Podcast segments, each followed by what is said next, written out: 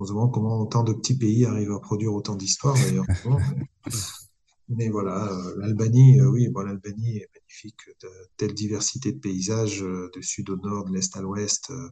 Moi, j'ai mon petit faible en Albanie qui est plutôt pour la région de Korça, d'ailleurs, qui avait été à un moment donné sous la gouvernance française. Mhm. D'ailleurs, il y a eu des troupes françaises. C'est le petit Paris, tous ces villages, beaucoup de villages où j'ai fait beaucoup de trekking il y a assez longtemps, que j'aime aller revoir aussi. Euh, prendre le temps de la pause, euh, même presque la pause euh, au bord du lac d'Oride, une espèce de lac immense, figé, un peu Mm. mystérieux comme ça. Et le lac de Prespa, on oublie souvent le lac de Prespa qui est derrière, Aussi, ouais. où les eaux coulent entre les deux lacs. Il y a des choses magnifiques qui sont là. Vous pouvez passer en Grèce et puis revenir de la Grèce, revenir en Albanie. Enfin, il y a énormément de circuits. Euh, c'est pas si grand, donc on peut facilement. En fait, l'avantage, c'est vraiment des pays où on peut improviser facilement. Bienvenue pour un nouvel épisode du podcast Destination Est, le podcast de Haïdé pour mettre en lumière les tendances ainsi que les enjeux culturels et sociétaux des régions de l'Est de l'Europe. Je m'appelle Thibaut Boudot, je suis le fondateur de Haïdé et je vous invite à voyager avec nous de la Grèce à l'Ukraine en passant par les Balkans et l'Europe centrale. Loin des clichés et stéréotypes que beaucoup s'en font, nous allons casser ce rideau de fer culturel qui sépare encore l'Est et l'Ouest de l'Europe car nos pays et régions en pleine mutation regorgent d'initiatives positives. Mais avant de commencer notre voyage, répondons à la question que tout le monde se pose. Que veut dire Haïdé? Il s'agit d'un mot emprunté à la Turquie ottomane, très utilisé dans nos pays, qui signifie Allons-y. Alors attachez votre ceinture et embarquez avec nous, destination l'Europe de l'Est. Bonjour à toutes et à tous et bienvenue dans un nouvel épisode du podcast Destination Est. On est aujourd'hui avec Sébastien Gricourt. Bonjour Sébastien, comment allez-vous? Bonjour Thibaut, ça va très bien. Salutations de Pristina. Alors tout à fait, parce qu'aujourd'hui donc on va parler du Kosovo, c'est bien ça? Exactement, la capitale du jeune État qui va fêter ses 15 ans d'indépendance le 17 février. Eh ben, bon anniversaire en avance. Et donc, euh, qui êtes-vous, Sébastien, et euh, de quoi exactement vous allez nous parler aujourd'hui? Écoutez, je peux parler au Kosovo de plein de choses, mais je crois plutôt que je vais en parler de façon à ce que l'on puisse venir ici, que les gens aient envie de venir. Pour le reste, euh, je suis de retour au Kosovo depuis 13-14 mois maintenant, mais dans une mission officielle auprès du gouvernement kosovar. Je suis conseiller aux affaires européennes en général. Pour le reste, j'y ai beaucoup vécu ici et dans toute la région des Balkans euh, entre 97 et 2010. Puis j'ai fait d'autres choses pendant la décennie avant de revenir euh, donc dans cette région que je connais bien et ce Kosovo en particulier. Voilà. Justement, comment elle est venue cette passion pour les pays d'Europe de l'Est et les pays des Alors, Balkans plus particulièrement? Eh bien, écoutez, euh, ça va pas, ça va me rajeunir. Ça remonte euh, finalement à mes années de lycée et ma sortie de lycée, où on était en plein chute du mur de Berlin, du bloc de l'Est, tous ces pays d'Europe de l'Est qui, qui devenaient des pays nouveaux, en fait, pour notre, pour notre époque. Et puis, il y avait encore un seul pays qui était fermé, hein, les, les irréductibles communistes, si je puis dire, du régime communiste, de celui de l'Albanie. Donc, en fait, mon attrait est venu plutôt sur l'Albanie. Quel est ce pays? Et avec deux amis, euh, en juillet 90, je venais d'avoir 20 ans, nous sommes venus direction de l'Albanie, mais qui était un pays fermé encore, et le train nous a fait passer par, euh, évidemment, la Yougoslavie et euh, le Kosovo, mais je crois que j'ignorais à l'époque que j'étais au Kosovo. Je sais que j'étais à Pristina. Pour encore la Yougoslavie, sauf que voilà, je, suis tombé avec mes deux amis en plein couvre-feu, euh, des actions militaires policières à tous les coins de rue. C'était l'époque où Slobodan Milosevic avait déjà supprimé la- l'autonomie du, du Kosovo, de la province euh, du Kosovo à l'époque, euh, et puis euh, en gros avait expulsé tous les Albanais des institutions publiques. C'était le début de l'instauration d'un vrai régime d'apartheid. Donc mon intérêt, euh, j'ai pas pu rentrer en Albanie avec mes amis, c'était fermé, mais voilà. Du coup, euh, en attendant de découvrir l'Albanie, ce que j'ai fait assez vite par la suite, on est allé en Roumanie, on est passé quelques jours au Kosovo et les quelques jours que j'ai passés m'ont directement attiré vers la- l'apprentissage de la langue albanaise. D'accord. J'en avais, j'en avais discuté avec euh, Yul Rugova à l'époque, qui est, euh, qui est toujours, je crois, adjoint à la culture à la ville de Pristina, et mhm. qui me disait qu'effectivement, dans les années 90, les Albanais du Kosovo étaient, étaient une minorité en, en Yougoslavie, et, et, justement qui, qui vivaient des choses vraiment euh, dangereuses pour eux, enfin qui pouvaient pas non plus euh, aller à l'école, tout ça, ce, tout ce genre de choses. Euh, Est-ce qu'on peut expliquer exactement ce qui s'est passé dans les années 90 euh, au Kosovo?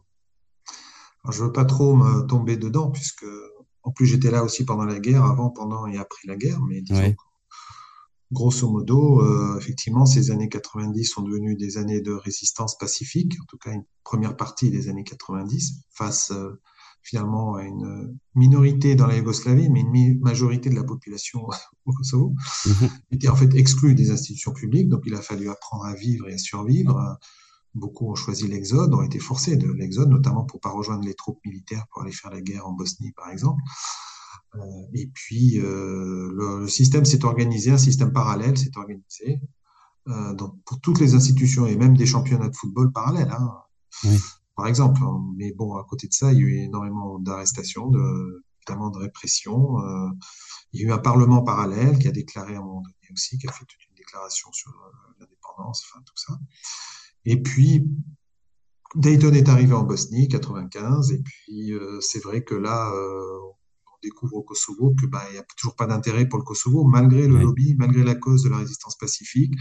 Et c'est vrai que face à la répression qui ne faisait que croître, bah, euh, le mouvement armé a fini par venir s'organiser. Euh, il a commencé à avoir vraiment des combats. Et puis au fur et à mesure, euh, voilà, pour arrêter ensuite de véritables, par contre, actes euh, de crimes de masse, des génocides, il y en a eu. Et les villageois, on a commémoré le massacre de Rechak récemment, le 15 janvier. Bon, c'est un exemple. Il y en a eu bien d'autres. Et puis il a fallu, bah, il a fallu à la fin que l'OTAN intervienne pour arrêter tout ça. Oui. Et, donc, euh, depuis, vous allez donc régulièrement au Kosovo et à Pristina. Aujourd'hui, vous vivez à, Pristina?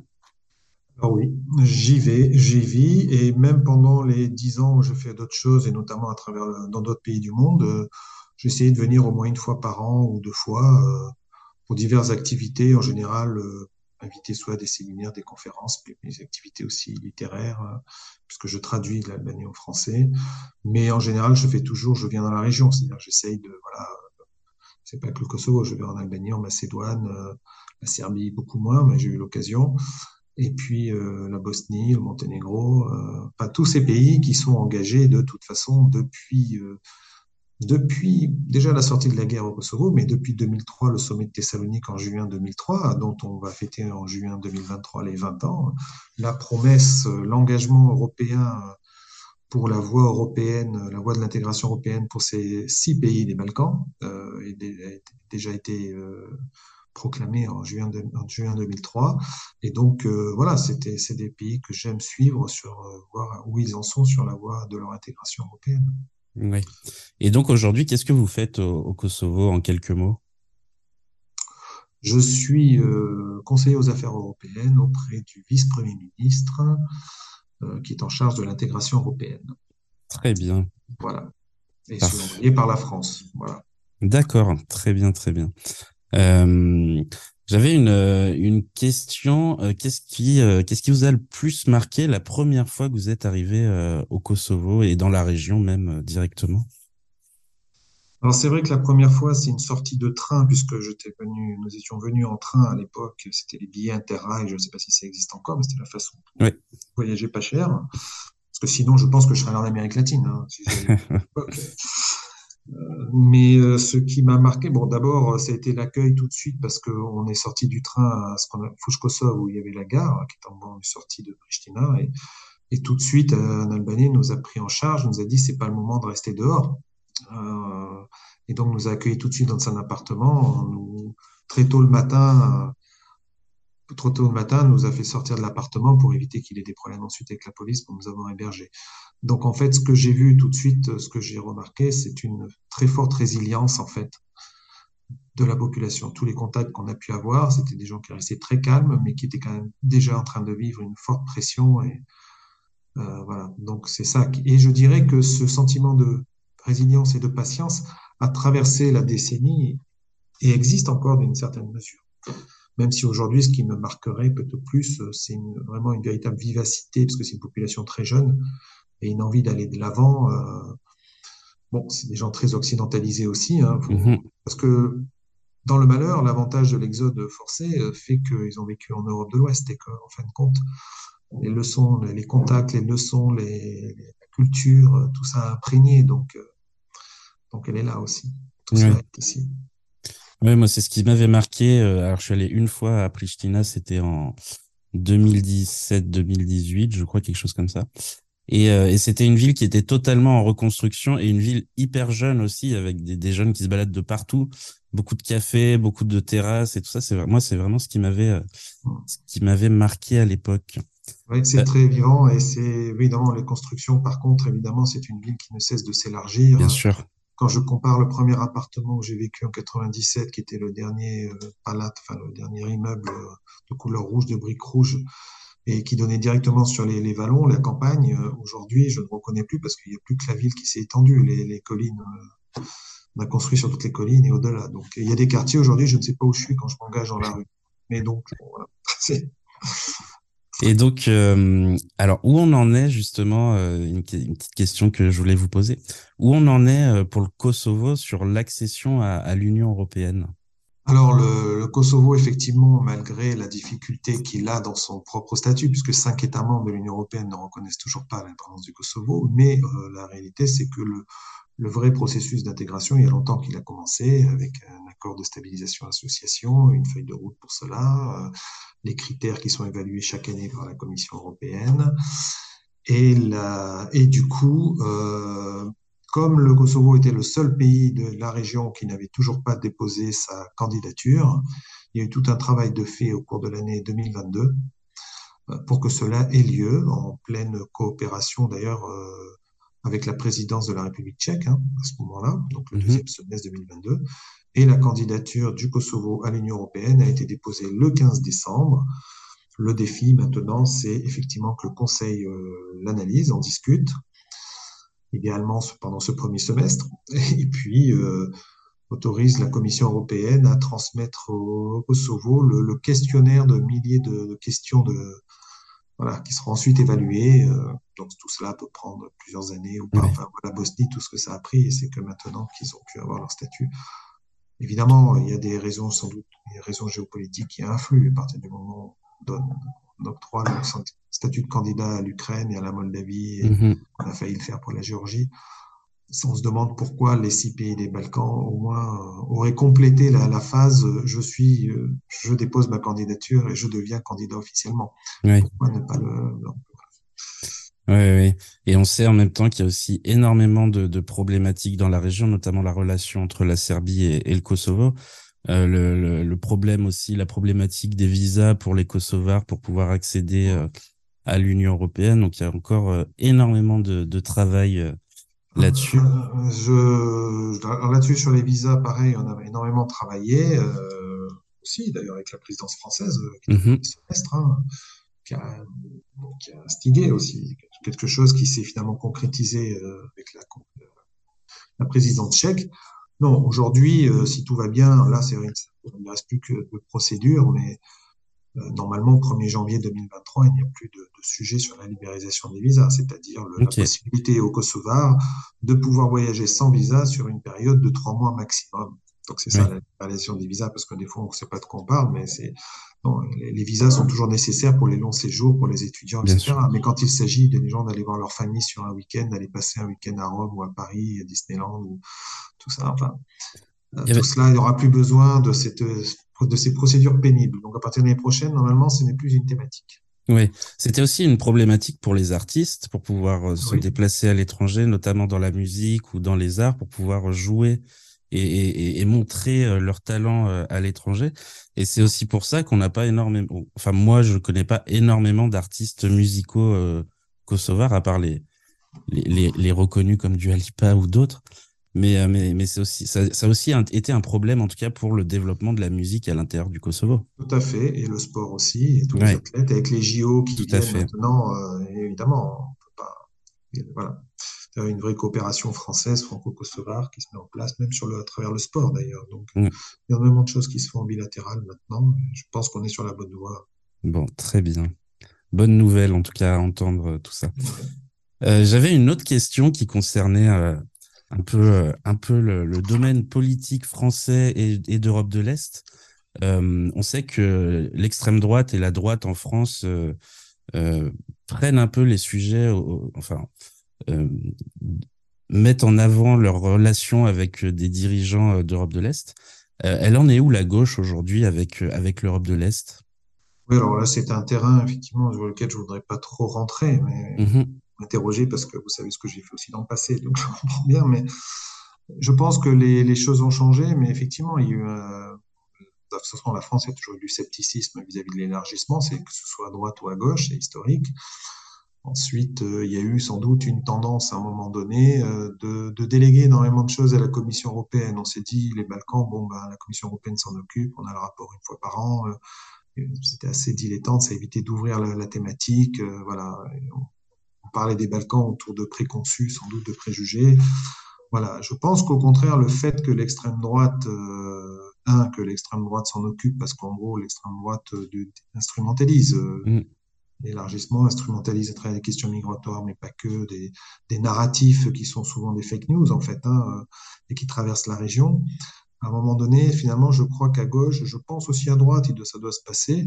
Euh, on se retourne à nouveau vers les Balkans, mais aussi pour la bonne raison que depuis quelques années, il y a un sentiment profond que c'est devenu un intérêt géostratégique et géopolitique important pour l'Union européenne. Ça a mis du temps à convaincre, mais à partir du moment où des acteurs tiers comme la Russie, la Chine et même la Turquie ont profité du vide euh, des influences dans la région, où en gros euh, les Européens se contentaient de, effectivement de, de déverser beaucoup d'argent, et de, façon bureaucratique de suivre les progrès euh, sans, voilà, sans que les États membres, beaucoup y regardent à deux fois, à part deux, trois États membres quand même. L'Allemagne est très présent, a toujours suivi ça de près. Euh, donc, euh, à partir du moment où on s'est rendu compte que c'était aussi des zones de, de conflict, conflictuelles, des zones d'intérêt ou qui s'opposaient et où le fait que la Russie, comme la Chine et surtout la Russie, en fait, peut utiliser les Balkans comme un, comme une zone de, diversion et de mettre en tension les États membres entre eux et, et décorner l'Union européenne, ou quand la Chine peut, se permettre un certain nombre de choses qu'ils ont fait, euh, au Monténégro ou même en Serbie, je veux dire, mais mm-hmm. mettre la main mise certaines industries, de se permettre à travers les marchés publics de prendre des parts dans les sociétés. Enfin, tout cela, on s'est rendu compte que, bon, à un moment donné, euh, comme la Russie avec l'énergie dans la région, enfin, voilà, les Européens ont compris qu'il fallait quand même y regarder davantage, et c'est devenu officiellement, d'ailleurs, depuis euh, la, la, la, c'est devenu depuis la, première stratégie européenne en 2016, là, celle qui a été sortie. le sommet, des, le sommet de Berlin. Ça ne, Mogherini aussi, enfin tout ce qui tout ce qui a été dit autour de là, de cette période, oui. c'est que oui, euh, le, aujourd'hui on le voit très bien dans tous les documents de la Commission européenne, les Balkans sont devenus un investissement géostratégique de l'Union européenne. Mm-hmm. Et puis au final, au final, d'ailleurs, euh, quand on avait fait une étude euh, pour l'Observatoire Balkan de la Fondation Jean Jaurès en partenariat avec d'autres il y a trois ans, je crois, sur l'opinion publique française, il était intéressant, c'était surtout le long de l'année, mais il était intéressant de noter que euh, après, avoir testé plusieurs groupes, il y avait des renversements d'opinion une fois qu'on mettait vraiment une carte en face des yeux des, personnes. C'est-à-dire qu'en fait, quand on se rend compte qu'on parle d'une région de à peine 18 millions de personnes réparties en six pays, et qui sont déjà entourés euh, d'États membres de l'Union européenne, euh, finalement, on se demande pourquoi il y a ce trou là au milieu. Oui. Ça devient logique en fait. C'est ça, il faut faire de la, de la, médiation auprès des gens pour leur expliquer euh, pourquoi. Ah, oui, il faut faire attention, il faut être présent. Je pense Bien que sûr. les familles politiques raisonnables doivent être présentes pour combattre aussi les narratifs négatifs, chrysogènes, anxiogènes mmh. qui peuvent circuler. Bien sûr, et aider la société civile aussi sur place à se développer. Entendu, elle est aidée, mm. euh, elle est là, elle est présente, elle agit. Hein. Oui, c'est clair. Euh, on va passer à des questions maintenant un peu plus sur Pristina et le Kosovo parce que c'est le c'est aussi le sujet du, du podcast. Alors quels sont vos trois coups de cœur de Pristina ou du Kosovo? Alors, mes trois coups de cœur, c'est pas évident comme ça. Parce que je pourrais dire trois villes, par exemple. J'aime bien l'ouest euh, du Kosovo. Je pourrais parler de Prizren, euh, de Djakova, de Peja, toute, donc toute cette zone frontalière avec l'Albanie euh, voilà, et le Monténégro. Euh, mais je, je, dirais que c'est plutôt même général. C'est-à-dire qu'en fait, dans chaque région du Kosovo, même si c'est pas grand, il y a une diversité, il y a une diversité dans les paysages de la campagne, de la montagne. C'est pas spécialement, pas toujours les villes, ça peut être des villages. Donc j'ai pas des, des, coups de cœur comme ça. Moi, j'adore aller à Prizren parce que c'est mhm. aussi là où je suis allé la première fois il y a 33 ans aussi. Euh, J'aime ce, ce, cette ville euh, qui a gardé son très serein, très calme et puis euh, toujours multiethnique malgré tout ce que racontent certaines personnes. Euh, voilà, et puis l'air, c'est l'air, le, m'y promener, euh, le nombre de sentiers qu'il peut y avoir. Enfin, se développe beaucoup le tourisme aussi, euh, mmh. le tourisme, le trekking, etc. Il y a énormément de choses à faire à travers les montagnes qui longent le Monténégro, l'Albanie. On peut passer de l'autre côté aussi. On peut aller, on peut aller faire un peu dans la journée. On peut aller de l'autre côté dans les montagnes d'Albanie, revenir. Euh, la frontière avec la Macédoine, il y a énormément de choses aussi qui se passent. voilà, donc non, j'ai pas trois coups de cœur comme ça parce que à force de venir, si j'étais venu comme ça une fois à Flash, je dirais que j'ai trois coups de cœur. Mais je, pour moi, c'est un ensemble, c'est un ensemble d'atmosphères. En fait, j'aime bien le week-end euh, quand je peux, soit par bus ou je pars quelque part. Et en fait, j'aime bien redécouvrir. Comme ça faisait longtemps que j'y étais pas en train de vivre, j'aime bien redécouvrir en fait les villes, les villages, euh, m'y promener, écouter les discussions, voilà, et puis rencontrer à nouveau des gens que je connais, voir comment ils ont traversé le temps aussi, parce que moi, ça fait quand même plus de trois décennies, donc euh, pareil pour tout le monde. voilà, donc je n'ai pas vraiment trois coups de cœur comme ça. Mais... Très bien, pas de souci. Est-ce que vous avez une routine particulière à, à Pristina? Alors aujourd'hui, j'en ai, mais parce que je suis focalisé sur énormément de travaux de traduction. Bon, ça, c'est autre chose. Mais j'ai une routine que, disons que quand je venais comme ça en coup de vent euh, régulièrement, une fois par an, voire deux fois par an, euh, j'avais ma, routine, c'était de retrouver euh, c'est une échoppe, hein, on peut dire, c'est une échoppe qui survit au temps. Un kebab toré, hein, on peut manger des kebabs et tout ça, et puis on peut boire de la bonne rakia. Et je connais le patron est toujours là, je le connais depuis 97, il est là. En fait, c'est la petite gargote qui était en face de ce qui était mon premier bureau quand je travaillais au Comité international de la Croix-Rouge en 97. Euh, la maison où j'avais ce bureau a été détruite, c'est devenu un parking. Là, ils ont reconstruit une espèce de bar-restaurant. Mais voilà, c'est une routine que j'avais et je passais toujours dire bonjour, bien sûr, il restait là. Et puis le, lieu n'a pas changé, il s'est même réduit. Euh, voilà. Et puis donc c'était plutôt ça. C'est une question de quelque part le temps figé qui est là et à côté de ça, c'est devenu une rue très animée puisqu'on l'appelle la rue du Raki dans le jargon local énormément de bars, c'est vivant, etc.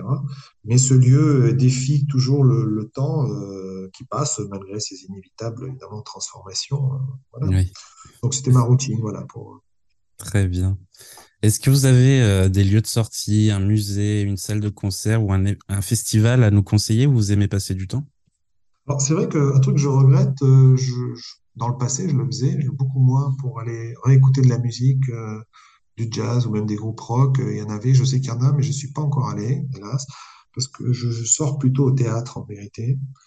il y a un théâtre plutôt alternatif, une scène alternative et bien vivante euh, du théâtre Oda, où je vais dès qu'il y a un spectacle, parce que je connais notamment bien le metteur en scène principal, parce que c'est celui que je traduis régulièrement, que je publie quand je le traduis. On a encore eu un prix d'ailleurs de traduction récemment pour cette pièce. Donc c'est plutôt, euh, au théâtre que je vais. Euh, je pense au théâtre national euh, prochainement parce qu'il commence à y avoir des bonnes programmations. Enfin, ils sont prévus. Donc c'est plutôt le théâtre, voilà. Le cinéma, pas vraiment.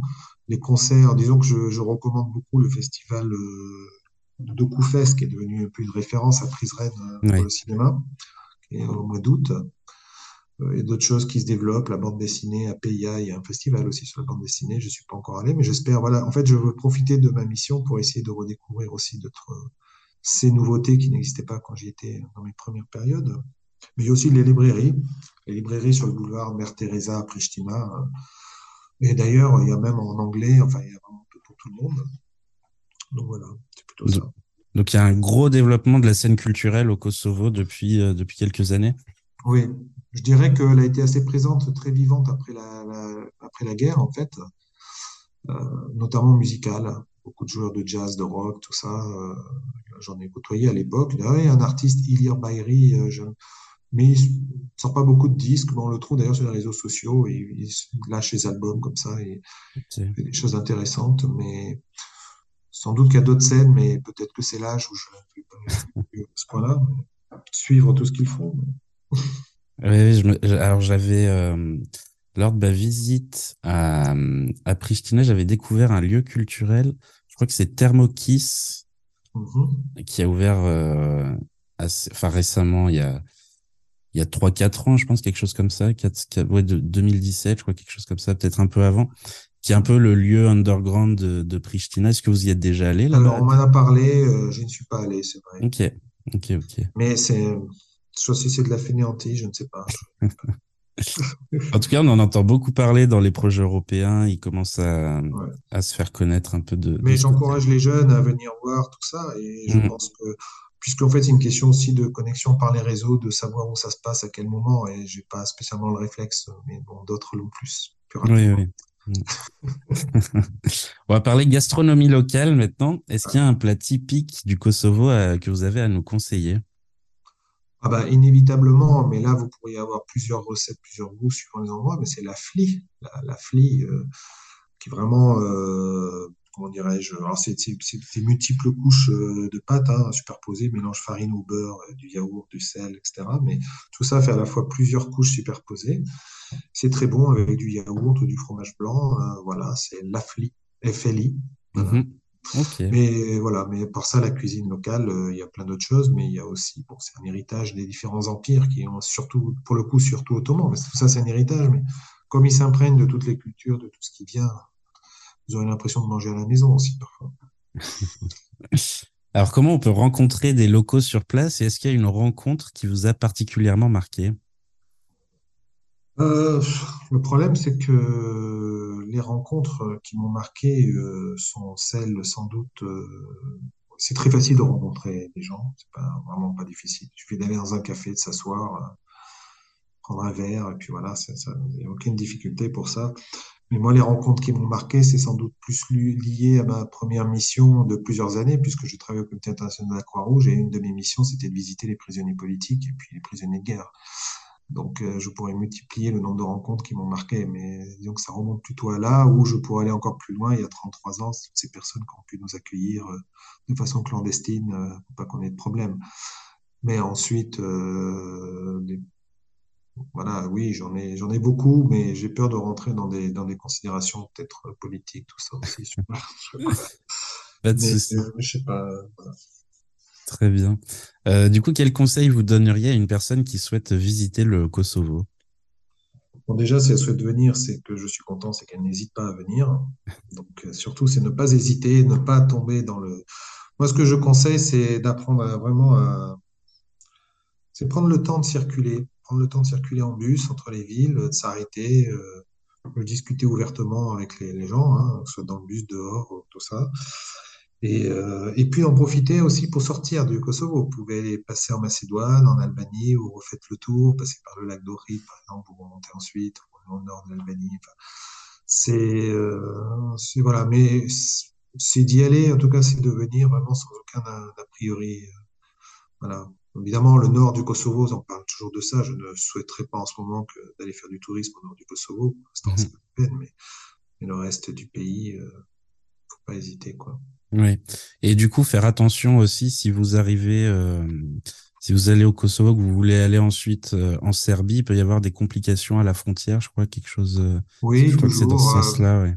Toujours parce que vous rentrez, donc si on vous met un tampon sur le, sur le passeport, on vous demande par où vous êtes rentré. Donc euh, les frontières, euh, il vaut mieux passer, sortir par Skopje et remonter par le, le sud de la Serbie, Mhm. par Preševo, Preševo, Oui. Bujanovac, Oranje. euh, parce qu'effectivement, les autres postes frontières, ça peut être problématique si vous avez un tampon de la République du Kosovo. Mhm.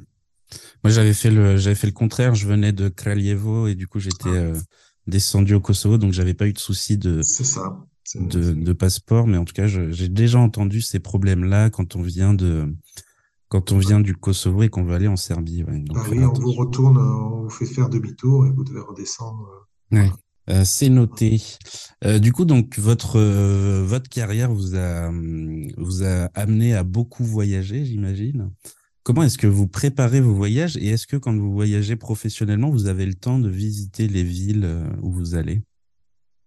Alors toujours. Alors d'abord, euh, comment je prépare mes voyages?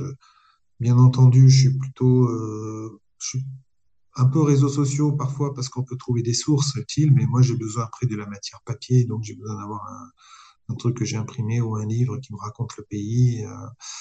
Euh, voilà, parfois un auteur du pays littéraire, parce que j'aurais toujours un roman avec moi au minimum, un truc à lire, littérature. Euh, mais par contre, je prends toujours le temps, euh, toujours pas bien. Des fois, je peux venir, je suis pas toujours bien renseigné, pas assez, ça aussi. Mais par contre, je compense cela par vraiment prendre le temps de marcher dans la ville tout le temps. Tout le temps et je, peux marcher longtemps dès que je peux, le soir, là, la journée, pour, voilà, c'est comme ça que je redécouvre euh, les villes. Mais par contre, oui, beaucoup voyager, mais c'est vrai que je voyage plus avec le sac à dos, hein, ou alors parfois euh, un petit sac à dos qui ma- dans la cabine de, de l'avion. Ouais, c'était justement la, la prochaine question. Du coup, à part un, un livre d'un auteur du, du pays, qu'est-ce qu'on peut retrouver dans votre sac à dos? Ou dans votre valise, du coup? Euh, ah oui, alors là, euh, en objet, euh, franchement, le minimum en fait. Ouais, Je charge pas.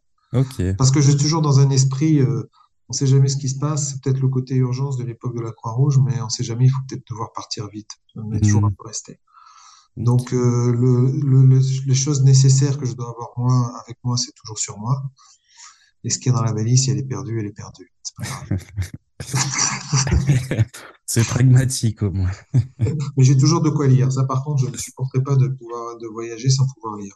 Ouais. Vous avez des, des auteurs à nous conseiller un peu? Non, alors sur le, allez, bah, je vous invite à, à voir et commencer à voir des auteurs publiés. En tout cas, si, pour venir au Kosovo, bien sûr. Ouais, Je- il y a des auteurs à lire euh, de plus en plus. Bon, j'en traduis, mais je vais pas citer, hein, trouver. Mais, mais en général, la littérature albanaise, mais les littératures des Balkans, je crois qu'il faut élargir. Il n'y a pas que, on peut, euh, les auteurs, non, il y en a plein, mais là, comme ça, en tête. euh, ouais. le problème, c'est que vous prenez parti pour l'un, pourquoi vous n'avez pas cité l'autre? Alors, on avait découvert un petit auteur du Kosovo qui s'appelle euh, Azem Deliu, qui n'est Ah malheureusement oui, pas encore, euh, pas encore traduit en français. je sais, j'ai hésité à le traduire d'ailleurs. Ok, ok, ok. Mais effectivement, euh, un auteur intéressant qui, qui continue à monter, je crois qu'il aura des choses intéressantes. Ouais, Je pense qu'il peut ouais, même encore faire mieux. Oui, ces histoires sont intéressantes. Alors, il est traduit en plusieurs langues, mais pas en français, effectivement. Mais ça, c'est mon problème, c'est parce que je suis au moins sur cinq projets à la fois de traduction. Donc, euh, ok, euh, donc c'est suivant mon humeur et le moment que je continue à traduire tel ou tel texte. ok, ok. Mais je- parce qu'il n'y a pas toujours des contrats au bout, enfin des contrats ouais, d'édition, après c'est une autre galère, mais, ouais, bien sûr. mais comme j'en ai déjà publié plusieurs, je commence à avoir mes, effectivement mes propres contacts. Mais Ouais, très bien. Euh, est-ce que vous documentez vos voyages et est-ce qu'on peut vous trouver quelque part sur les réseaux sociaux ou pas? euh, je documente pas, non. Ok, Effectivement, je, je communique pas spécialement. Euh, si je le fais de temps en temps, mais le reste, je suis plutôt sur Twitter et j'ai dû me mettre à Facebook, mais pour des raisons complètement autres, c'était plus pour la, de la vie politique locale où j'étais engagé il y a quelques années que j'ai dû me mhm, mettre à Facebook. Mais voilà, je on peut me trouver là, mais je ne communique pas spécialement. très bien, oui. J'ai pas de quelques messages à passer, je le fais, mais toujours discret. Très bien. Euh, Est-ce qu'il y a une série, un film, une vidéo ou un livre qui vous a donné envie de voyager quand vous étiez jeune? Quand j'étais jeune, euh, oui, il y a eu des écrivains voyageurs. Euh, souvient, Andrew Chatwin, par exemple, ou beaucoup de littérature espagnole et d'Amérique latine qui me passionnait beaucoup. Quand j'étais jeune, oui, pas de spécialement de films, de, de vidéos, encore moins de vidéos d'ailleurs. Euh, mais je pense que tout cela, euh, quoi qu'il en soit, c'est un tel voyage en soi que même on peut voyager, et pas spécialement avoir un livre de, de- lié au pays. On peut avoir, mhm. voilà, je ne sais pas. Mais euh, non, j'ai eu les écrivains voyageurs. J'ai eu à un moment donné un grand intérêt pour les écrivains voyageurs quand j'étais au lycée, euh, effectivement. Euh, mais voilà, tout ça c'est un peu passé maintenant. Et je lis bien d'autres choses, mais je- Oui, très bien, très bien. Euh, je voulais, euh, je voulais revenir un peu sur les pays que vous avez, euh, que vous avez, euh, où vous voyagez euh, assez, euh, assez souvent. Qu'est-ce que, qu'est-ce que vous aimez bien quand vous allez en Macédoine, au Monténégro, ou au Kosovo, quand, quand. Est-ce que vous avez des, des conseils sur ces destinations à, à donner à nos auditeurs et auditrices?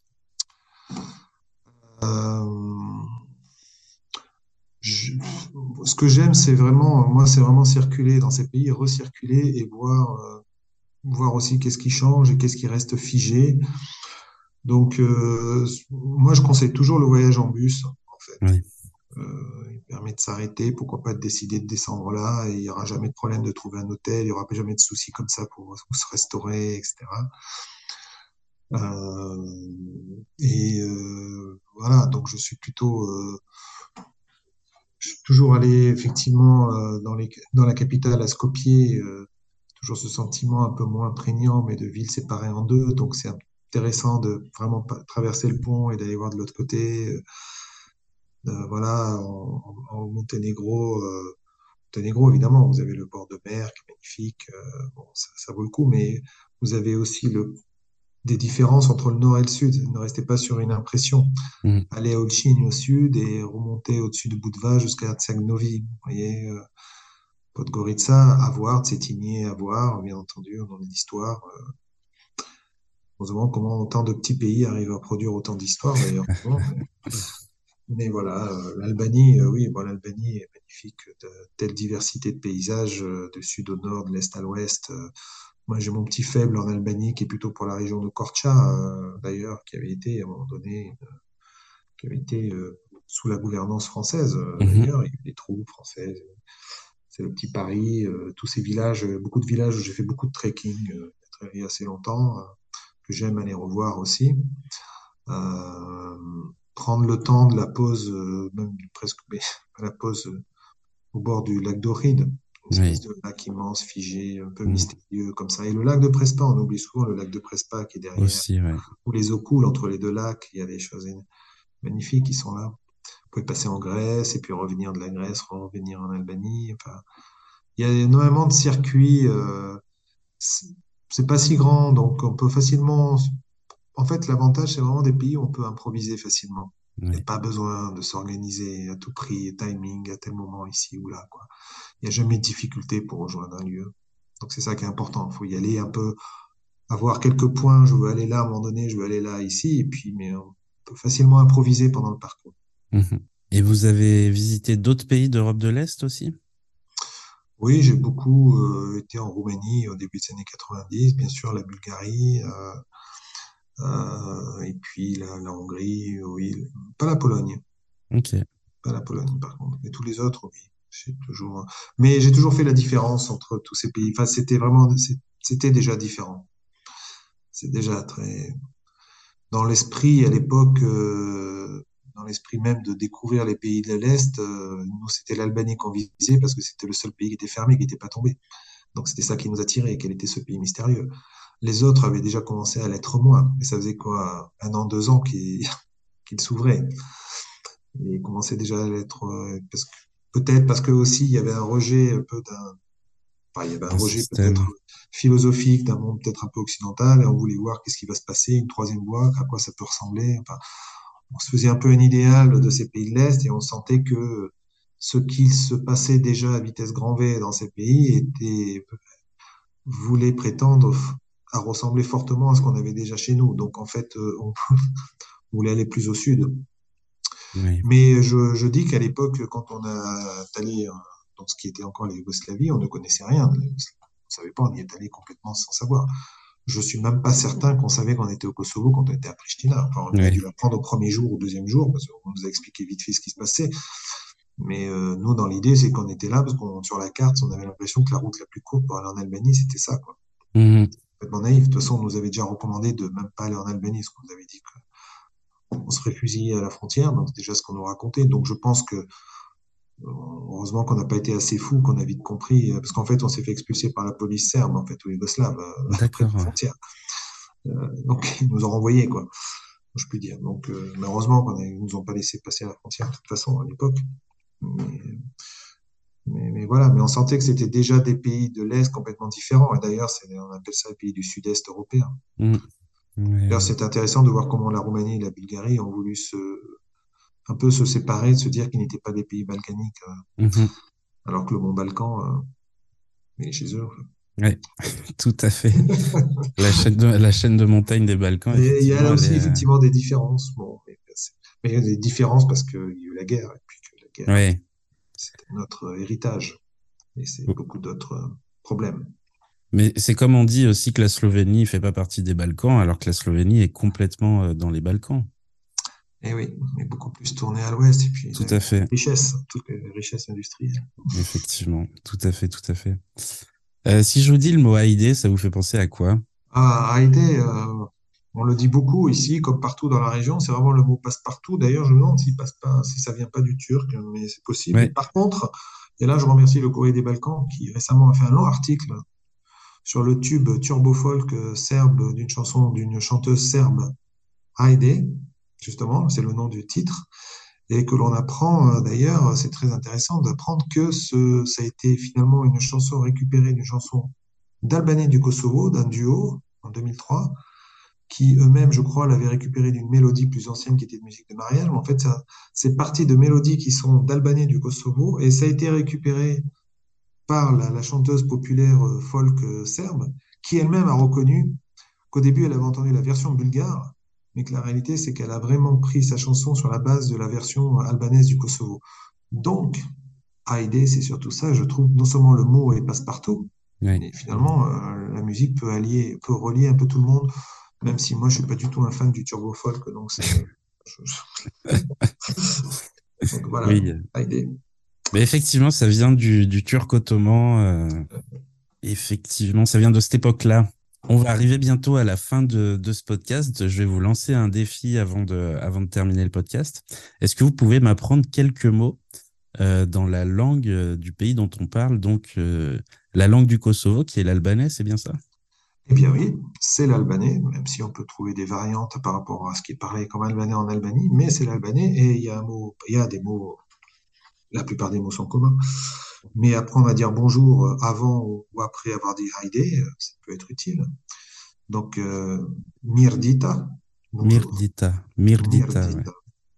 Mirdita. C'est d'ailleurs euh, ce mot euh, que j'ai appris, qui m'a été essentiel il y a 33 ans, puisqu'il m'a fallu apprendre en deux, trois jours, euh, comment on disait euh, merci, et je pourrais vous apprendre à dire merci, fallait minderit. Oui, Faleminderit, ça j'avais déjà, déjà entendu. Ouais. Mais en 90, j'ai dû apprendre à dire merci en albanais et en serbe et ne pas me tromper à qui je disais merci. et, et quand je l'ai dit à un, un vieil albanais euh, que j'ai dû, à qui j'avais demandé de l'eau, le sourire, qui, quand j'ai dit fallait minderit, j'ai compris que je m'étais pas trompé et j'ai Ouais. compris que c'était bien la langue albanaise que je devais apprendre en premier. Ok, très bien. Euh, et du coup, pour terminer euh, le podcast, est-ce que vous avez une recommandation euh, à nous faire? Une recommandation, oui. Bah écoutez, je suis pas sur les réseaux sociaux spécialement, donc je vais pas vous recommander des choses là-dessus, mais je, je dirais que tout le monde apprenne bien à, à chercher la bonne information. Oui. C'est important, c'est devenu un défi dans la région. Et Mm. ce qu'on dit et ce que l'on sait de la région, c'est devenu important. Donc voilà ce que je peux dire comme recommandation. Très bien. Donc méfiez-vous de tout ce qu'on dit. Eh ben, merci beaucoup, Sébastien, pour votre temps Merci m'avoir- pour cette invitation. et à bientôt. À bientôt et bon courage pour la suite. Merci. Au revoir. Merci à vous de nous écouter. Vous êtes de plus en plus nombreux. Merci aussi à notre invité pour cette belle histoire. Enfin, merci au groupe slovène Nowhere de nous avoir gentiment prêté leur musique Colors. Vous pouvez les retrouver sur toutes les bonnes plateformes de streaming. En attendant le prochain épisode, n'hésitez pas à réagir à ce podcast en nous donnant vos bons plans. Vous pouvez aussi suivre AID sur les réseaux sociaux, commenter, liker et partager. On se retrouve très vite, à bientôt